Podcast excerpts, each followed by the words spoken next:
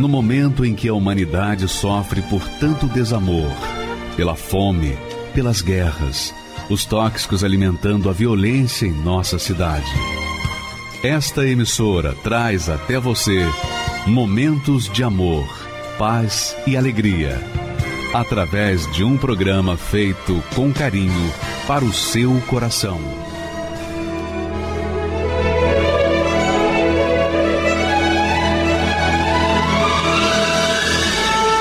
E agora, com você, a Palavra Amiga do Bispo Macedo.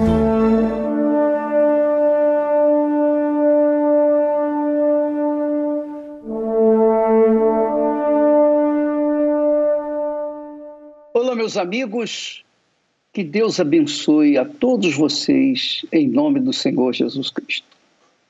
Hoje eu queria dedicar essa programação especialmente às pessoas que estão nadando num mar de sofrimento, de dor, de torturas, depressão, ansiedade, medo, abusos, relacionamentos abusivos, as pessoas que estão vivendo um pedacinho do inferno em suas vidas. E é para você que está aí me assistindo que nós temos uma palavra vinda diretamente do trono de Deus. E quando Deus fala por meio da sua palavra, ele nos dá um sinal claro de que ele viu e ouviu o nosso clamor. Você sabe, meu caro amigo, que Deus trabalha ele aproveita o sofrimento, a dor que a pessoa sente e ele fica à disposição daquela criatura sofredora, esperando uma chance para entrar em ação na vida dela, para livrá-la. Talvez você ache isso estranho. Talvez você pense assim, poxa, mas se ele sabe da minha situação, ele sabe que eu estou me afogando em problemas, em dilemas, dívidas, miséria e toda sorte de enfermidades e coisas dessa natureza, e ele, ele não vem ao meu encontro. Você sabe, você precisa saber. Provavelmente você nunca deu atenção à palavra de Deus, mas Deus faz inúmeras inúmeras apelações, apelos para aqueles que estão a sofrer. Você é uma criatura que está a sofrer, saiba, desde o momento que você começou a sofrer, a gemer, Deus se coloca à sua disposição.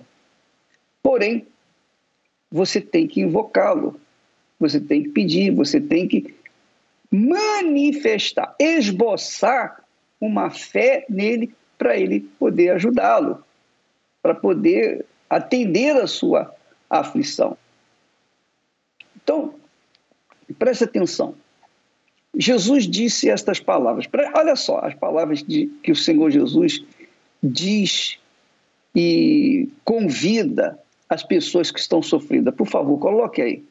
Ele disse assim: Vinde a mim, todos os que estáis cansados e oprimidos, e eu vos aliviarei. Toda pessoa que se encontra cansada, fatigada, ela quer um alívio. Todas elas querem alívio. E é justamente o que o Senhor Jesus oferece. Ele oferece alívio para você, amiga e amigo aí que está a sofrer, que está desesperado. Ele oferece. Mas aí você pergunta, mas se ele quer me ajudar, se ele tem interesse em me ajudar, por que, que já não me ajudou, sabendo da minha situação? Aí é que está. Aí é que está o que da questão. Uma ocasião, um cego clamou Jesus. E ele clamou uma primeira vez, Jesus ouviu. Ele clamou a segunda vez, Jesus ouviu e o mandou que viesse até ele. Mandou os seus discípulos buscarem. O cego, então, se aproximou do Senhor Jesus e Jesus faz a seguinte pergunta: Olha só, que queres que eu te faça? O cego poderia dizer para ele: Peraí, senhor, o cego sou eu, não é o senhor. O senhor não está vendo que eu sou cego? Então por que, que o senhor não me cura? Mas não é assim que Deus trabalha. Não é dessa forma. Não é do nosso jeito que Deus trabalha. Um jeito arrogante de querer impor ao Senhor, o Deus, o Todo-Poderoso Criador, os seus caprichos, suas vontades. Não, não é assim. Há que se manifestar uma fé, sujeição, humildade. Há que se esboçar uma fé sincera. Então, quando a pessoa toma a primeira atitude, que é invocá-lo, então ele vem ao encontro da pessoa. Quando Jesus perguntou: O que queres que eu te faça? O cego disse: Senhor. Olha só, ele disse: Senhor, eu quero ver. Eu quero ver. E Jesus, então, lhe disse: Vai, a tua fé te salvou. Porque no que ele manifestou a sua fé, no que ele disse o que, que ele queria, porque ele poderia pedir um trabalho, uma esmola, alguma coisa imediata. Mas ele pediu o que seria impossível para o ser humano. Ele já pediu uma coisa grande. E isso se chama fé.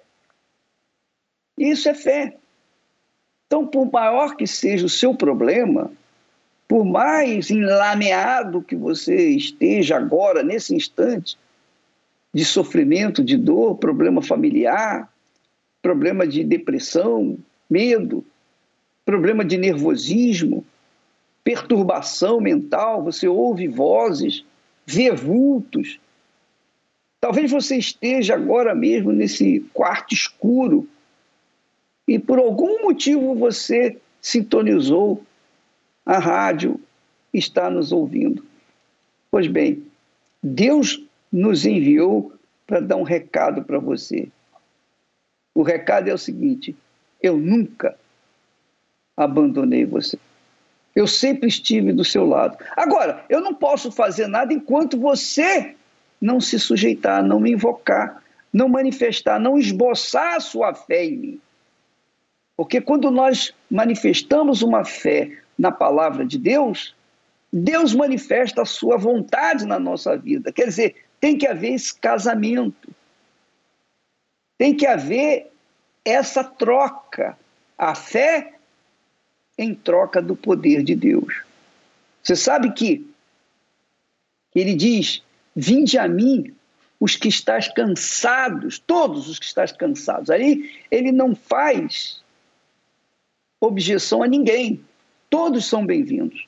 Seja católico, seja evangélico, espírita, umbandista, quimbandista, seja pai de santo, mãe de santo, filho de santo, neto de santo, seja você muçulmano, judeu, seja você o que você tem sido até aqui. O que importa para ele, Deus, é ouvir a sua voz ele já sabe o que você vai pedir, ele já sabe toda a sua situação, mas ele quer ver a manifestação da sua fé. Só isso. Quando você manifesta essa confiança, essa fé, então, pronto, ele vem ao seu encontro. É por isso, amiga e amigo, que você está sofrendo. Você está sofrendo porque Deus permitiu esse sofrimento. Ele permitiu, ele não é o responsável, mas ele permitiu, porque se você não estivesse a sofrer neste momento, você não o invocaria. Se você não estivesse cansado, sobrecarregado, oprimido, desgraçado, você não o invocaria.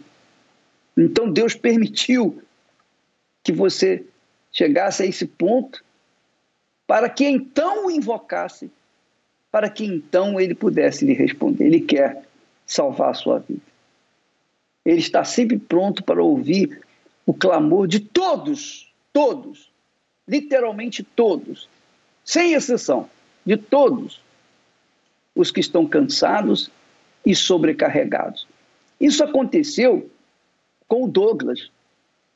O Douglas, com 37 anos hoje, ele era um homem que vivia num quarto escuro. Ele vivia com transtorno de ansiedade, pensava em suicídio e coisa dessa natureza. Vamos ver a história dele, você vai conferir como é que Deus trabalha. Eu tinha um complexo de inferioridade muito grande. Tudo para mim eu não ia conseguir realizar. Eu era um homem ansioso, eu tinha medo do futuro. Eu duvidava de tudo, até de mim mesmo eu duvidava, que era a pior dúvida possível. Era uma prisão, era uma cadeia para mim. E eu cheguei assim, eu cheguei a esse ponto de duvidar de quem eu ia ser. A perspectiva minha era zero, eu não, eu não conseguia me ver vencendo em nenhuma área.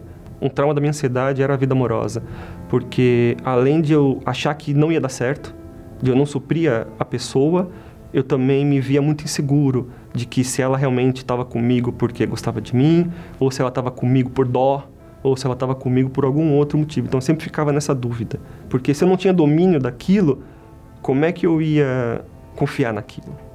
Então eu não lidava bem com o fracasso. Eu não lidava mesmo. Quanto mais eu tentava sair daquilo, mais eu me prendia, mais eu me diminuía, mais eu me colocava para baixo. E aquilo crescia na minha vida. Crescia a ansiedade, crescia esse, esse medo e crescia a minha dúvida. Tudo eu duvidava. Eu duvidava de tudo. Até de mim mesmo eu duvidava, que era a pior dúvida possível, de que eu poderia ir para frente. Isso me travava. Me travava ao ponto de eu ficar num quarto semanas, escuro, com, com dores de cabeça, com, com medo.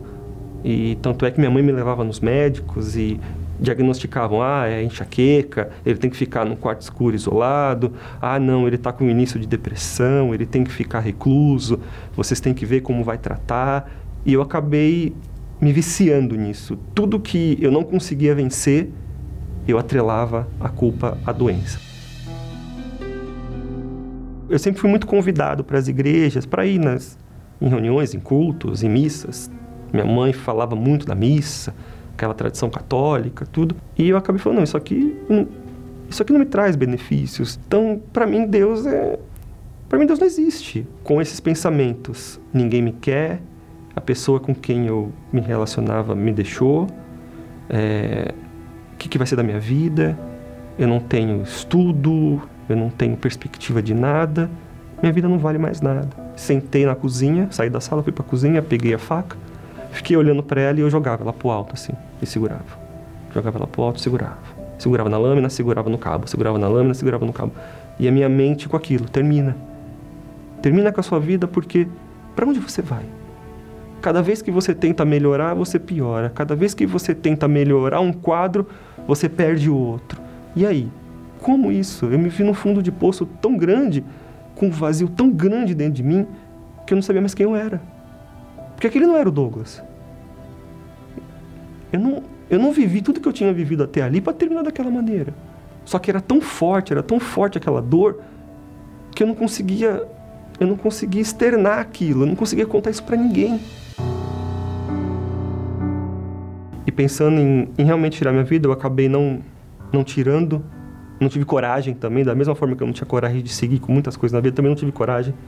Graças a Deus por isso, né?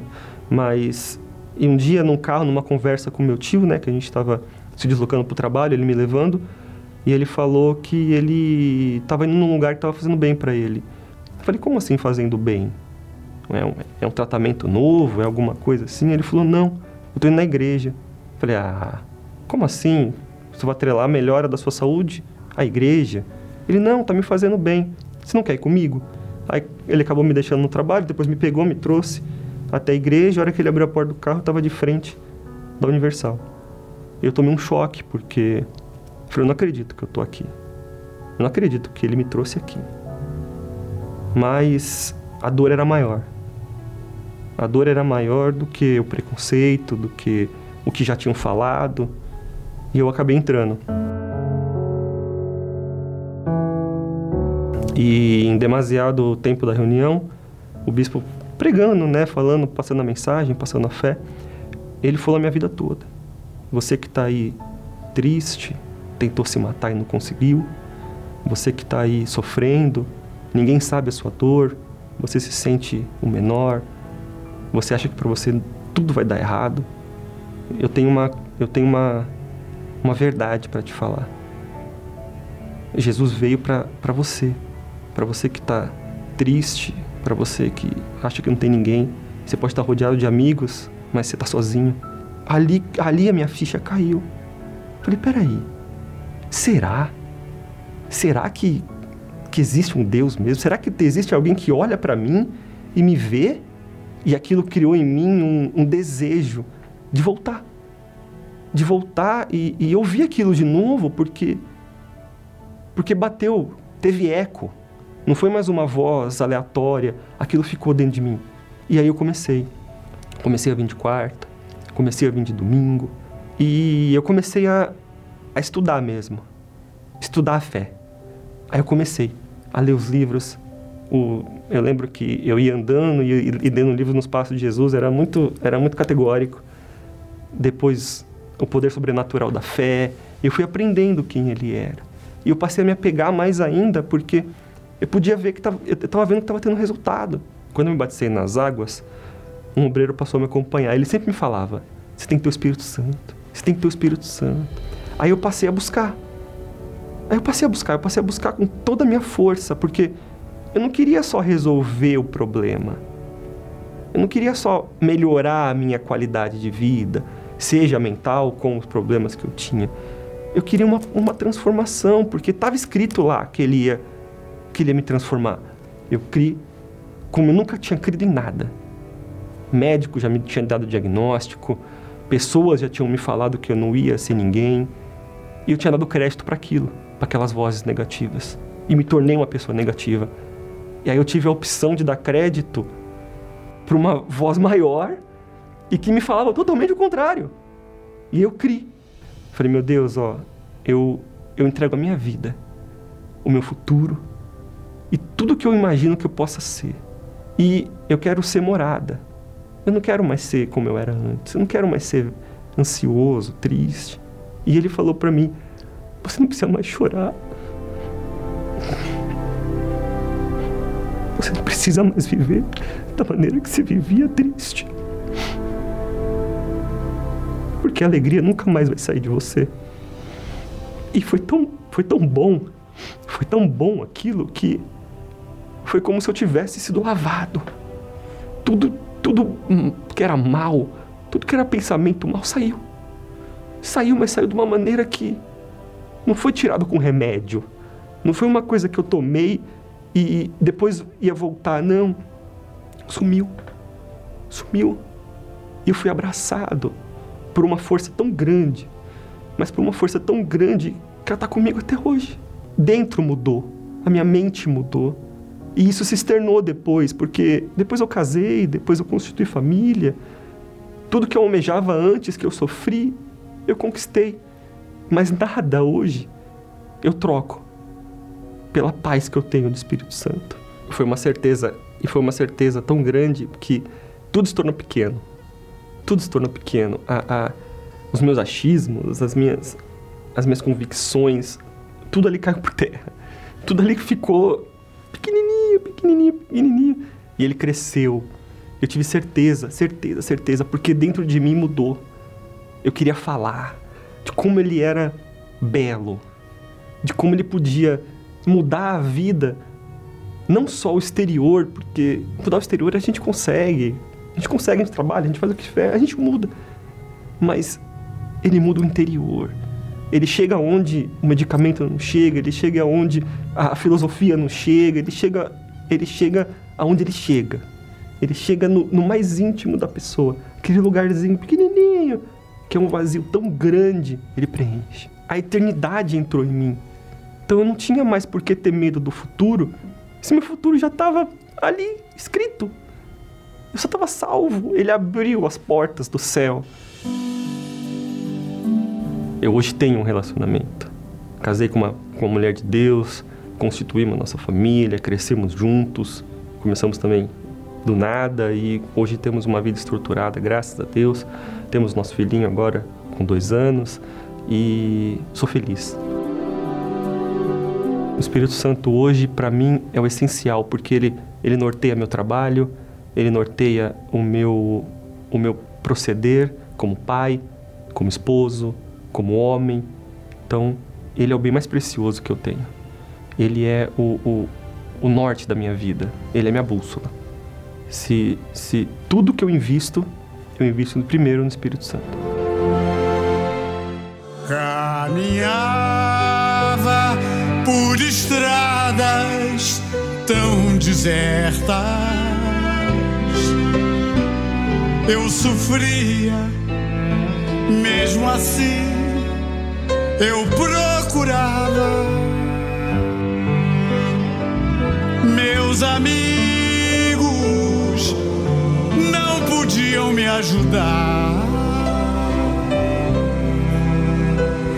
Eu sofria, mesmo assim eu caminhava.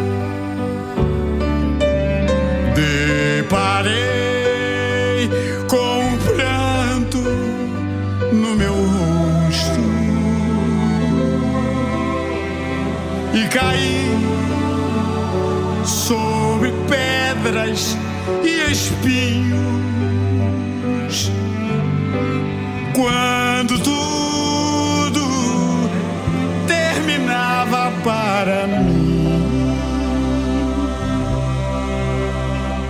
eu ouvi uma voz dizendo assim: Estou aqui sempre com você. O pai nunca abandona o seu filho. Eu percebi que era a voz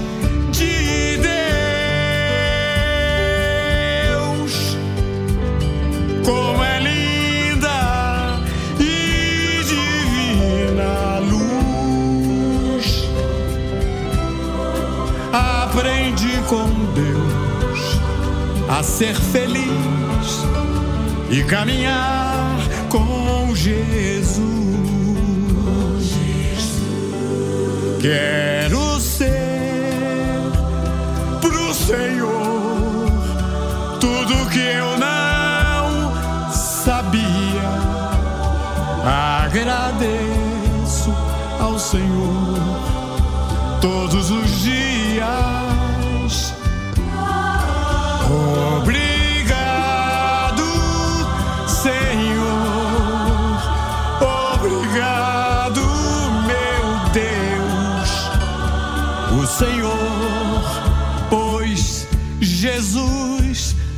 Na minha vida.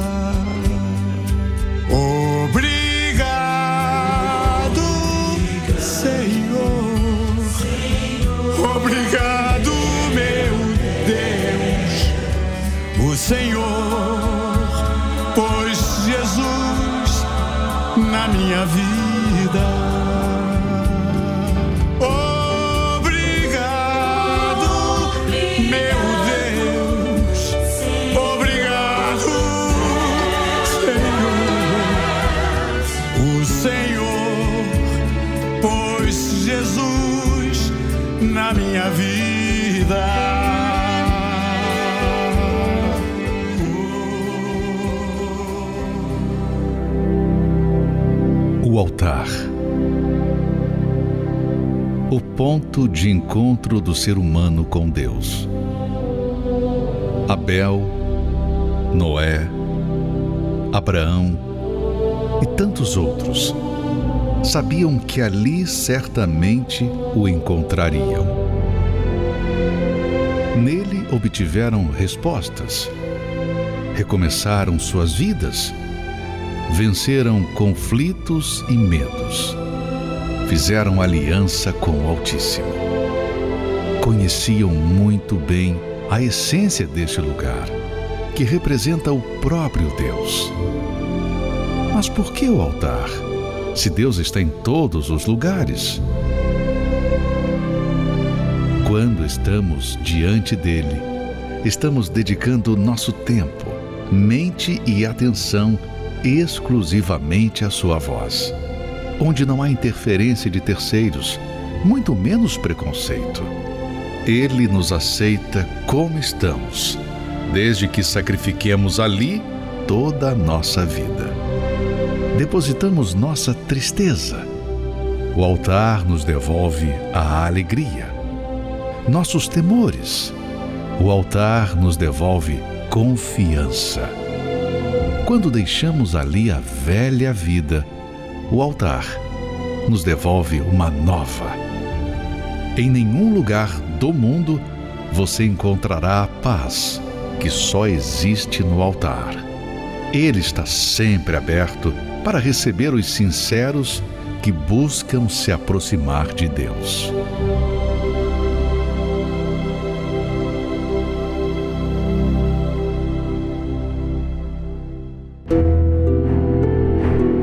Você está separado de Deus?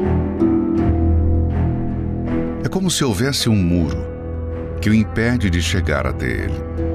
E por isso, a frieza toma conta de seu interior, neutralizando a sua fé. Deus nunca fez separação entre ele e o ser humano. Mas existe uma coisa que é capaz de causar este rompimento: o pecado quem esteja vivendo essa situação. E hoje Deus está chamando os sinceros para que esse muro seja derrubado e então a comunhão com Ele seja restaurada.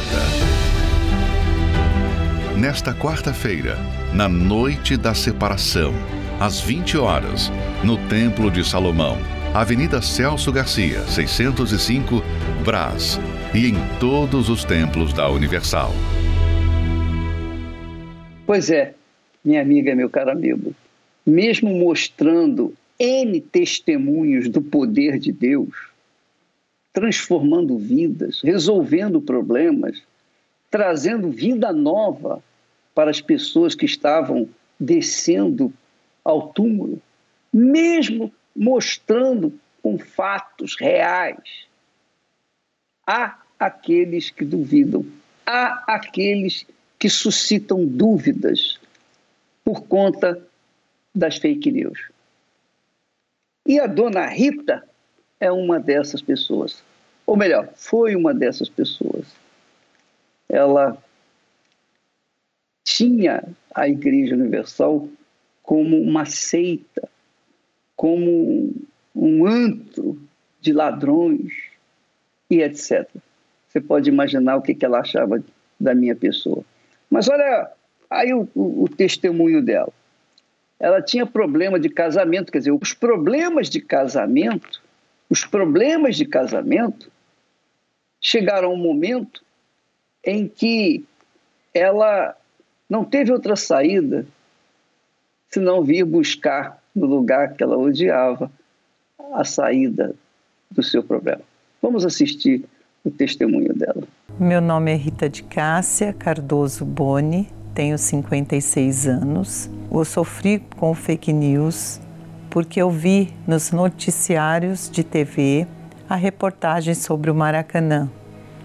Aqueles, aquelas pessoas de terno saindo, hoje eu sei que são obreiros, eram obreiros, mas eu não sabia, saindo com sacos enormes que na época diziam ser dinheiro do povo aquele estádio muito lotado, então eu achei aquilo um absurdo. É, como que as pessoas podiam né, ser tão enganadas daquele jeito e do, dando tanto dinheiro assim? O Bispo Macedo, para mim, era um ladrão. Era uma pessoa que fazia lavagem cerebral nas pessoas. E assim começou meu preconceito era uma igreja que eu falava que jamais eu estaria nessa igreja. Então, naquele momento, naquele, eu estava vendo todas aquelas reportagens, mas eu não queria admitir que seria uma porta de saída para mim. Eu vim de uma família muito pobre e aonde para piorar o meu pai era um alcoólatra e ele agredia minha mãe e por muitas várias vezes tentou matá-la. Então a, ela era o meu tesouro. Eu tentei aos 15 anos eu tentei o meu primeiro suicídio porque eu não não suportava ver a dor que a minha mãe passava e aí eu achava que eu que se eu, se eu morresse, eu ouvi uma voz que dizia para mim que se você morrer, vai acabar tudo isso, você não vai ter mais esse sofrimento. Não vai ter mais essa dor, não vai precisar ver sua mãe sofrendo. Então aí eu tentei o suicídio com os 15 anos. Não consegui, fiquei pior ainda, porque eu achava mais inútil que eu não tinha capacidade nem de morrer comecei a ir para as baladas, é, para caminhos errados, até que eu conheci meu esposo e resolvi me casar. Esse casamento não foi por amor, foi por uma fuga. Foi para que eu tivesse um lugar onde não tivesse aquelas brigas. Só que eu foi um pior engano da minha vida, porque meu esposo também começou a ter os mesmos comportamentos do meu pai. Ele também começou a virar um alcoólatra, até que um dia cheguei ao fundo do poço. Tentei o suicídio mais uma vez, também não consegui, não, não morri, me senti pior do que tudo, até que um, um, uma madrugada, uma madrugada eu vi um, vi na televisão um homem falando que tinha jeito para minha vida. Eu ouvi também um testemunho, como talvez como eu estou dando hoje, eu ouvi um testemunho também de uma senhora que ela estava contando a minha vida e eu procurei saber aonde que era aquilo. Aí quando eu vi que era Igreja Universal, eu falei não, não, Igreja Universal não. Mas aí eu relutei uma semana ainda Fui um dia, só que quando eu achei a porta da igreja, eu olhei para um lado, olhei para o outro, para ver se ninguém estava me olhando para eu entrar ali. Como eu achava que tinha o preconceito, né? Eu achava que tinha que pagar para entrar, tinha que pagar para estar tá ali dentro. Aí eu não levei carteira, não levei bolsa, não levei nada. Mas eu entrei, não tinha nem reunião, mas tinha um homem de Deus sentado ali. E aquele moço me ouviu. Ele sentado ali, ele ouviu eu falar, ele ouviu eu chorar, ele, ele ouviu me desabafar. Eu falar da minha dor, que ninguém, ninguém entendia a dor que eu tinha. E eu voltei para casa, falando assim, eu, eu encontrei um caminho. Eu voltei maravilhada eu não conseguia dormir à noite porque eu tinha eu tinha um medo. Eu achava que tinha bichos embaixo da minha cama. Então as minhas noites eram terríveis. E naquela noite eu dormi. Naquela noite eu dormi gostoso, assim, acordei tão bem. Aí eu não via a hora de de novo, eu queria ir de novo. Aí eu ia, daqui a pouco eu estava indo todos os dias na igreja, porque eu, eu me sentia tão em paz ali. Me libertei, me batizei nas águas e depois veio o ó que dia, foi o dia do meu batismo com o Espírito Santo. Meu Deus, que maravilha!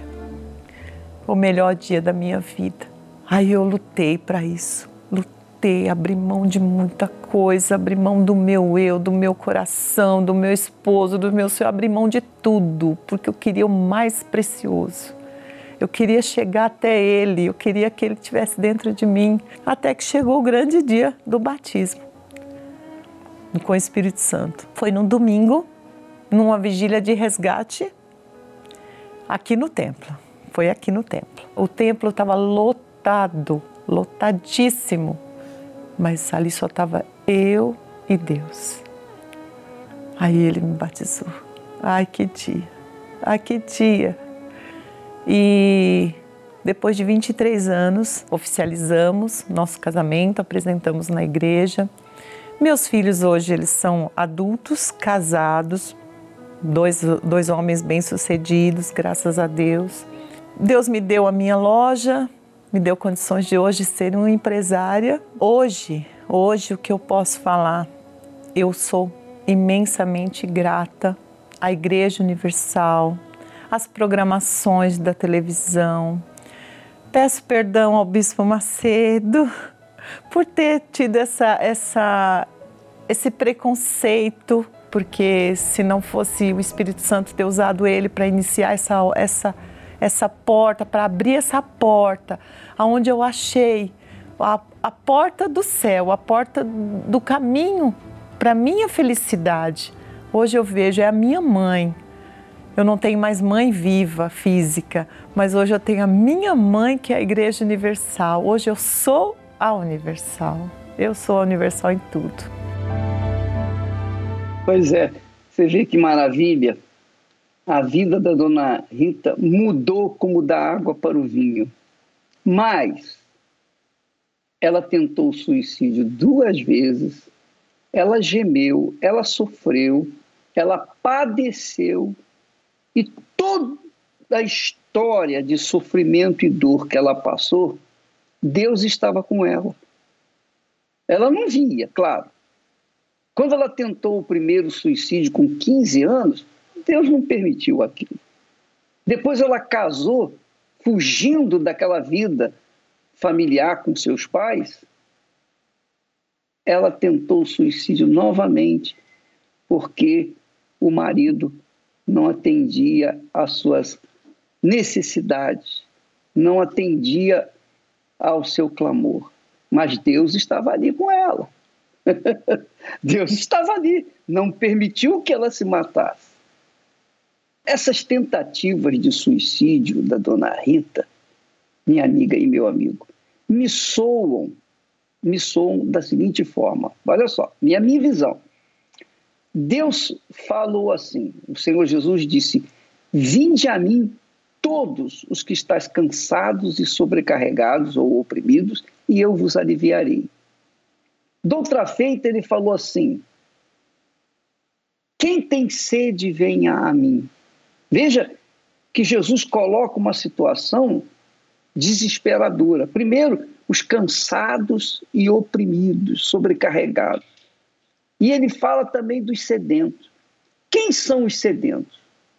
Quem são os oprimidos, os cansados, os sofridos? São todos os que estão gemendo, por exemplo, como você que está me assistindo nesse momento. E Deus usa essa situação, ele aproveita essa situação desastrosa como sede, como cansaço, como opressão, como injustiça da parte do inferno, para ver se você tem a ouvidos para ouvir a voz dele, o convite que ele faz.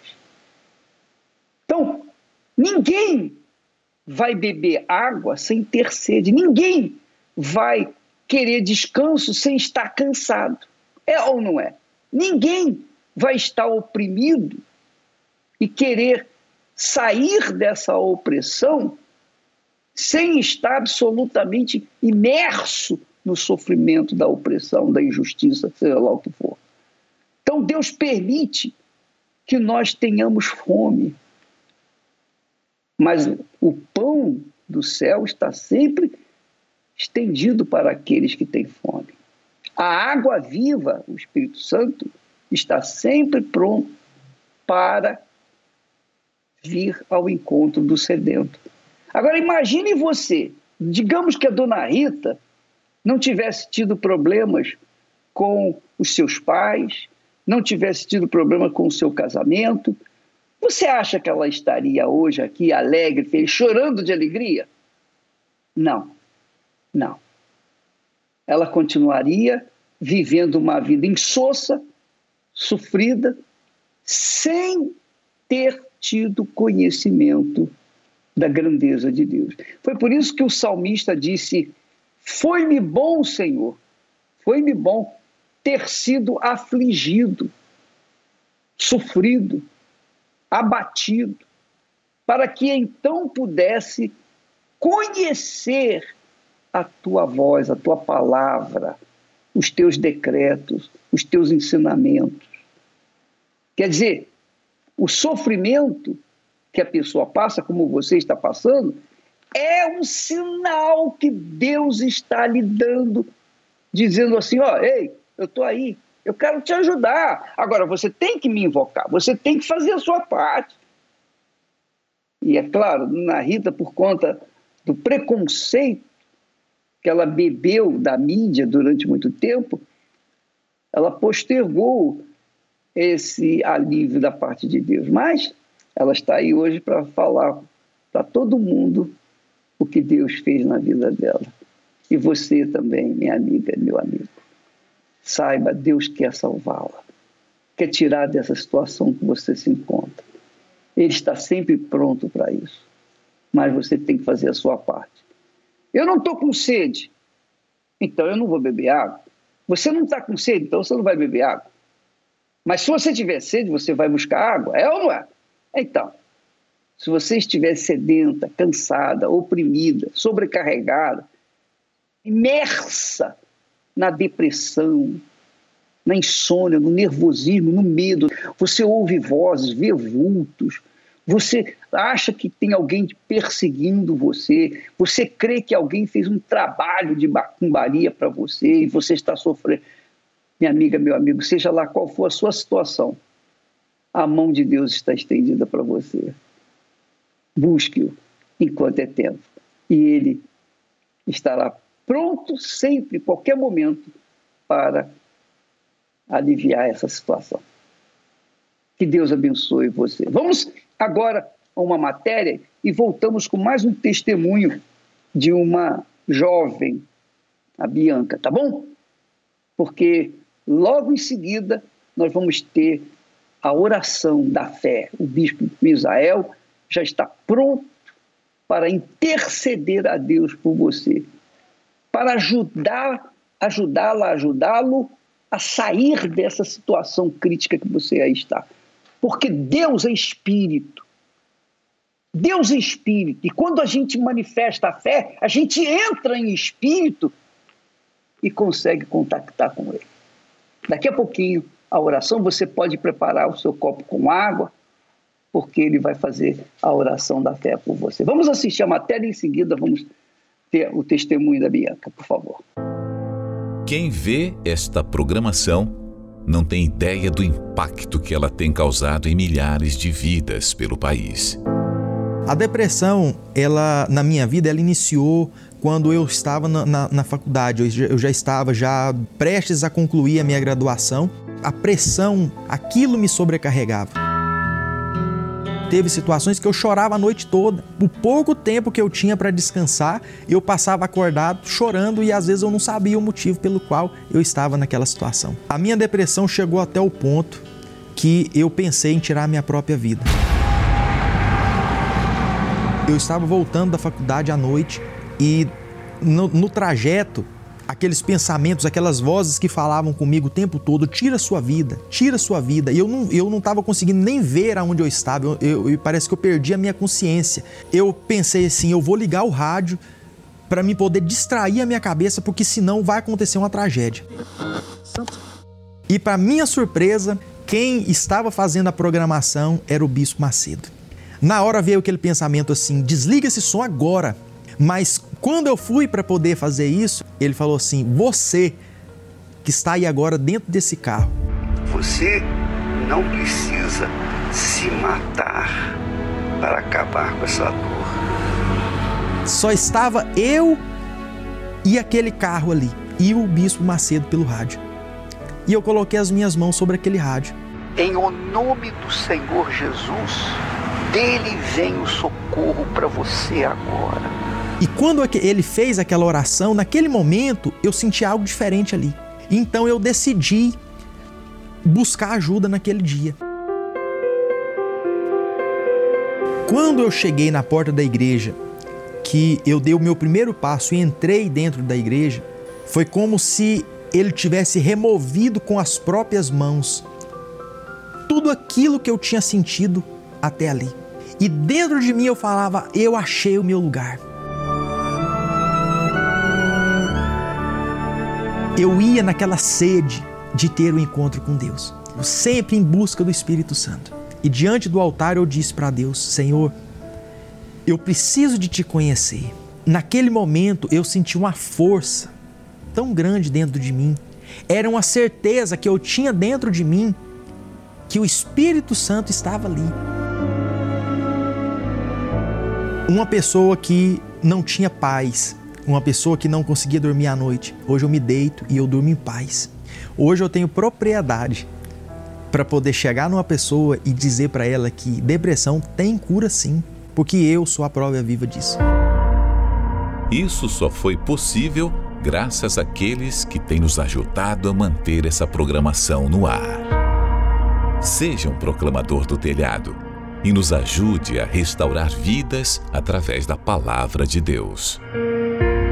Você pode doar através do site universal.org/doar, pelo aplicativo do seu banco, pelo Pix usando a chave doar@universal.org. Pelo aplicativo da Universal que você pode baixar no seu smartphone ou tablet. Todas essas informações estão no site universal.org/doar.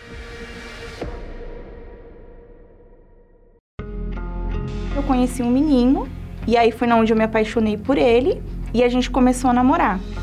Por causa de ciúmes, ele acabou me agredindo. Ele me deu um soco na cara e aí começou a me enforcar. Meu nome é Bianca Santana, eu tenho 24 anos. É, os meus pais não eram muito presentes porque eles trabalhavam muito para dar o melhor para mim e para os meus irmãos. Com 14 anos de idade, eu tinha algumas amizades na escola, amigos que mexiam com drogas, amigos que trabalhavam no tráfico, e aí eu comecei a sair escondido dos meus pais. E aí eu, eu comecei é, com alguns relacionamentos. Então eu ficava com um em uma semana, com outro em outra semana, e um desses meninos me apresentou o lança-perfume. E o lança-perfume ele entrou porque ele me estagnava, ele me para, paralisava. Então, é, se eu tinha um problema com a minha mãe, eu ia pra rua e usava o lança-perfume, porque a maconha ela já não estava mais suprindo aquela necessidade. Eu procurei me preencher com a maconha e ela já não estava mais me preenchendo. E aí, nesse meio tempo, eu conheci um menino, e aí foi onde eu me apaixonei por ele, e a gente começou a namorar.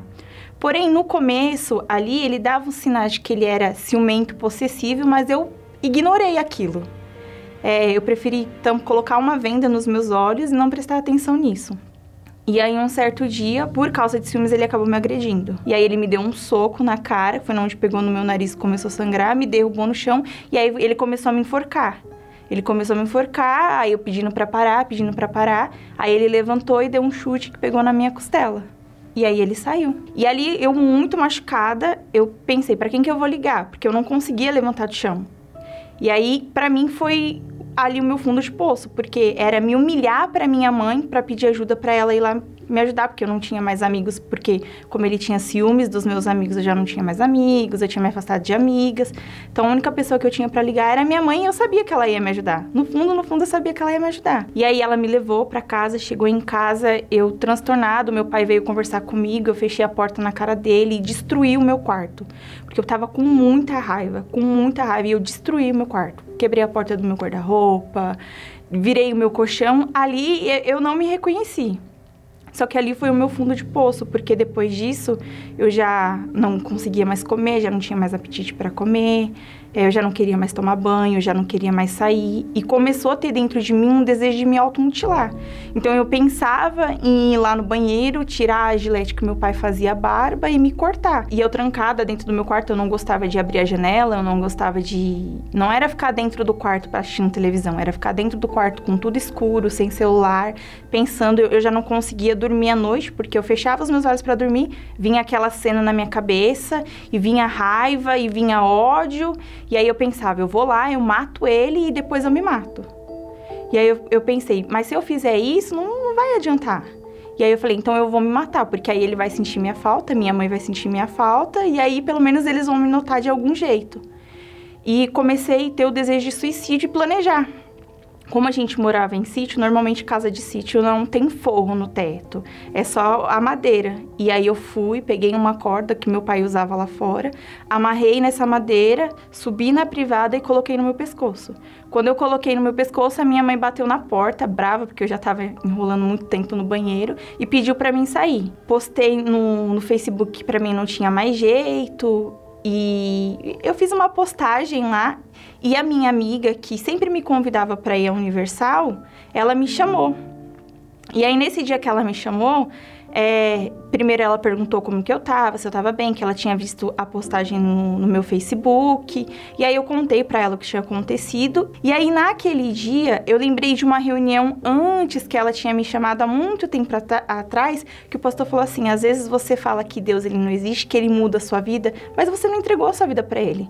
Como que uma pessoa vai comandar, vai te ajudar se a sua vida não tá na mão dele? E aí eu lembrei daquilo e aí eu falei, então tá, então eu vou na reunião. Só que se eu for e eu sair de lá do mesmo jeito que eu entrei, eu vou me matar. Então eu planejei tudo. Eu ia na reunião, na minha cabeça não ia acontecer nada, e eu ia lá na passarela e eu ia me jogar na BR. E eu fui assim, desafiando Deus. Se Deus realmente está naquele lugar, se o que aquele pastor fala, se o que, é, o que ela falou é verdade, eu vou ter que sair de lá diferente. E aí a gente chegou na reunião, eu lembro que eu cheguei é, me sentindo pesada. Parecia que eu carregava sacos e sacos de cimento. Parecia que eu estava vendada e que eu não, não conseguia pensar. Para mim não existia outra saída. Então era como se a minha mente ela tivesse trancada.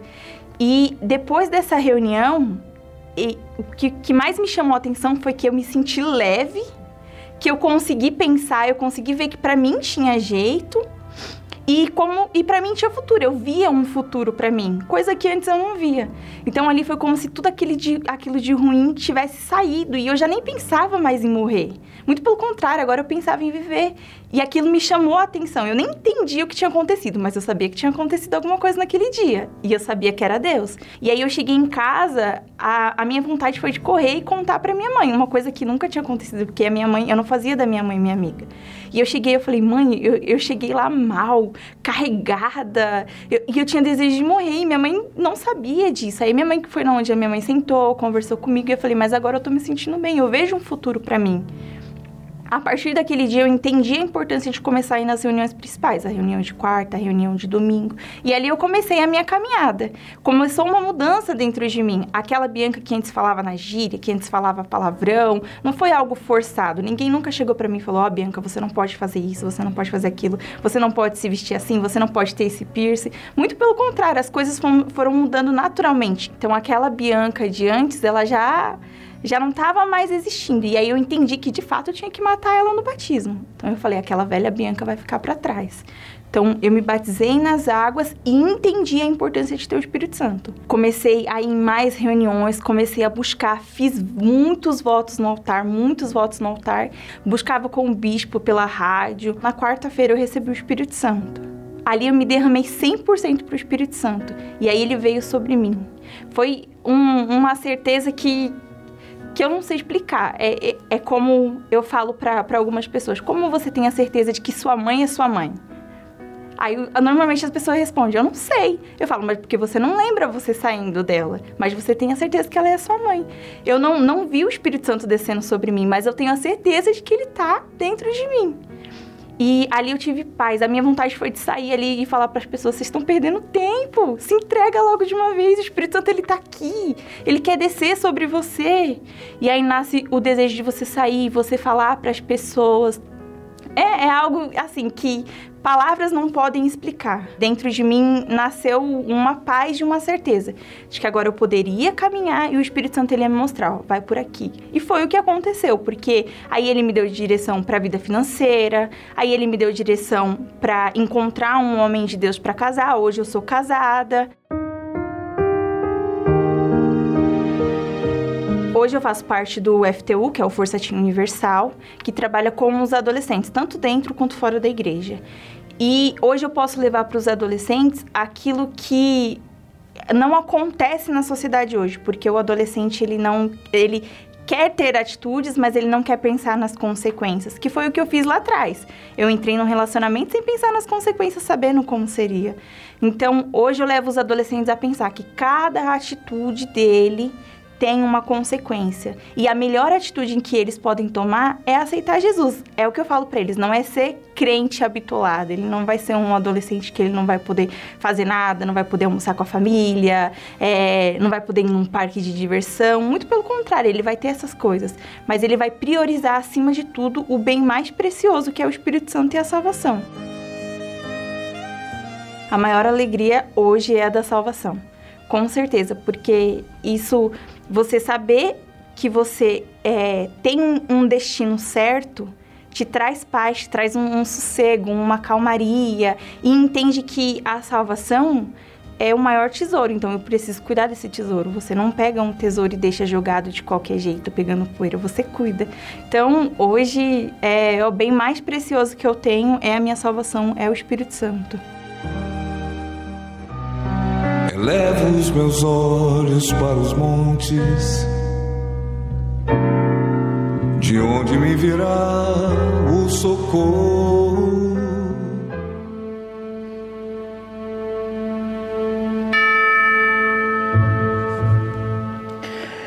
Em o nome do Senhor Jesus, meu Pai, eu oro por essa pessoa que está cheia de maus pensamentos cansada, oprimida, exatamente como o passado desses testemunhos. Ela já tentou se matar, não conseguiu.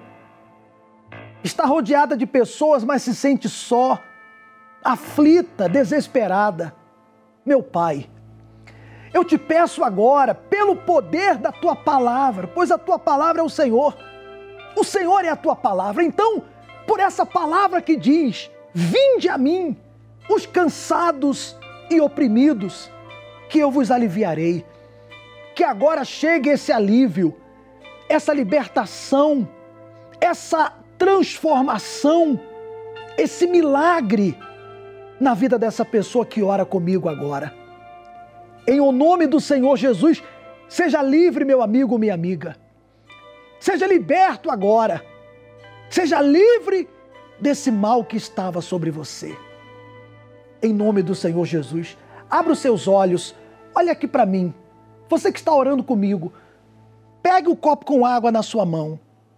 Pegue aí agora. Seja livre aí agora. Que essa água, em nome do Senhor Jesus, ela seja um milagre na sua vida.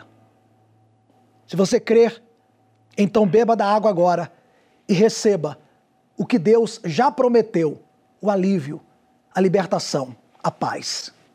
Quando todas as portas do mundo estiverem fechadas e você perceber que as verdades estão todas erradas. Deus é contigo, meu amigo. Deus é contigo. A partir de agora você percebe uma mudança. Nessa oração objetiva, mas eu tenho certeza que Deus chegou até você. Pode procurar a dor que você estava sentindo, a opressão, a tristeza, sabe, esse peso saiu. E digo mais, essa noite você vai dormir bem. Pode ter certeza. Agora depende de você. Faça o que as pessoas que foram apresentadas aqui fizeram. E a sua vida mudará. Também como a vida delas mudou. Deus abençoe a sua vida. Só Jesus. Só Jesus. Só Jesus poderá lhe dar a mão